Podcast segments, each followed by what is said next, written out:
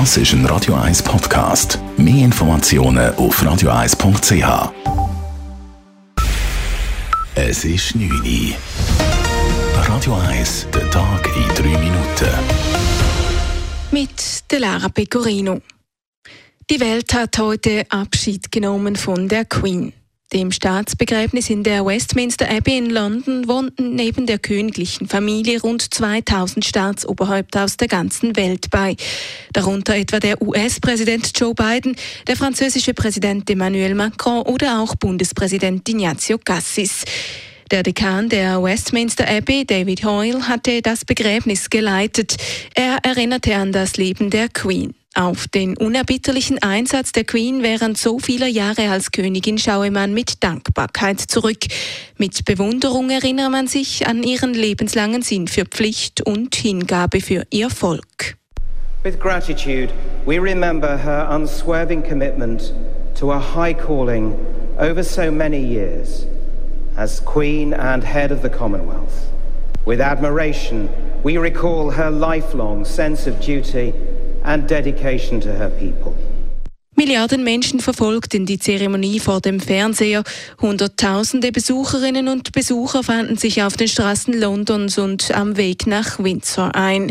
Die Trauerfeier für die Queen war deshalb auch für die Sicherheitskräfte eine enorme Herausforderung, so Sicherheits- und Strategieexperte Albert A. Stahel. Was man jetzt kann erleben, ist die Umsetzung von Sicherheitsvorkehrungen und Sicherheitsmaßnahmen, die getroffen worden sind. Und zwar fängt das schon an mit der Lagebeurteilung, mit dem Nachrichtendienst, der ja sehr wichtig ist, also wissen, wo, was, allenfalls, welche Art von Bedrohung könnte aktuell werden. Dann gibt es die Angelegenheit von der Überwachung am Boden und in der Luft.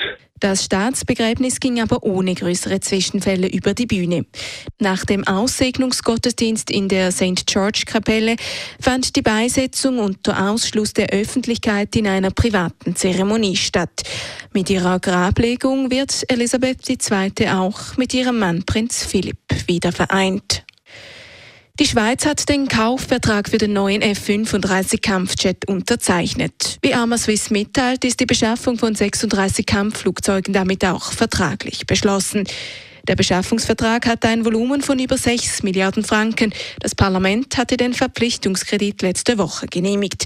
Dies trotz einer Initiative eines linken Bündnisses gegen die Beschaffung der Kampfflugzeuge, welche vor wenigen Wochen eingereicht wurde.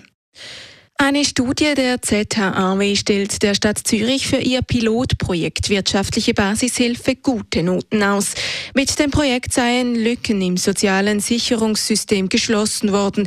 Beim Projekt wurden beispielsweise Sans-Papiers direkt mit Bargeld unterstützt. Das Projekt wurde mit einer Aufsichtsbeschwerde gestoppt und lief Ende April aus. Ein Rekurs der Stadt scheiterte wegen eines Fehlers in der Verwaltung.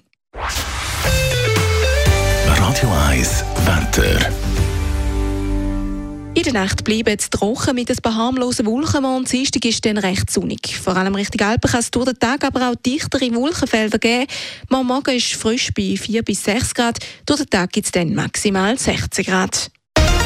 Das war der Tag in 3 Minuten.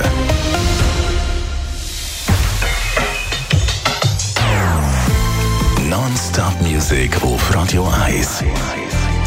Bei uns klingt Musik einfach besser. Non-stop. Radio 1.